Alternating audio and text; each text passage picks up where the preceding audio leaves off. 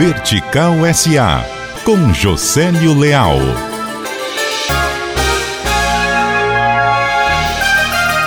Mesmo em lojas oficiais de aplicativos para smartphones ou navegadores web, o usuário corre o risco de baixar programas com vírus. Quem alerta é a empresa cearense Morphos. Há cerca de dois meses, foi identificada uma campanha na qual cybercriminosos brasileiros hospedavam uma extensão maliciosa na loja oficial do Google Chrome.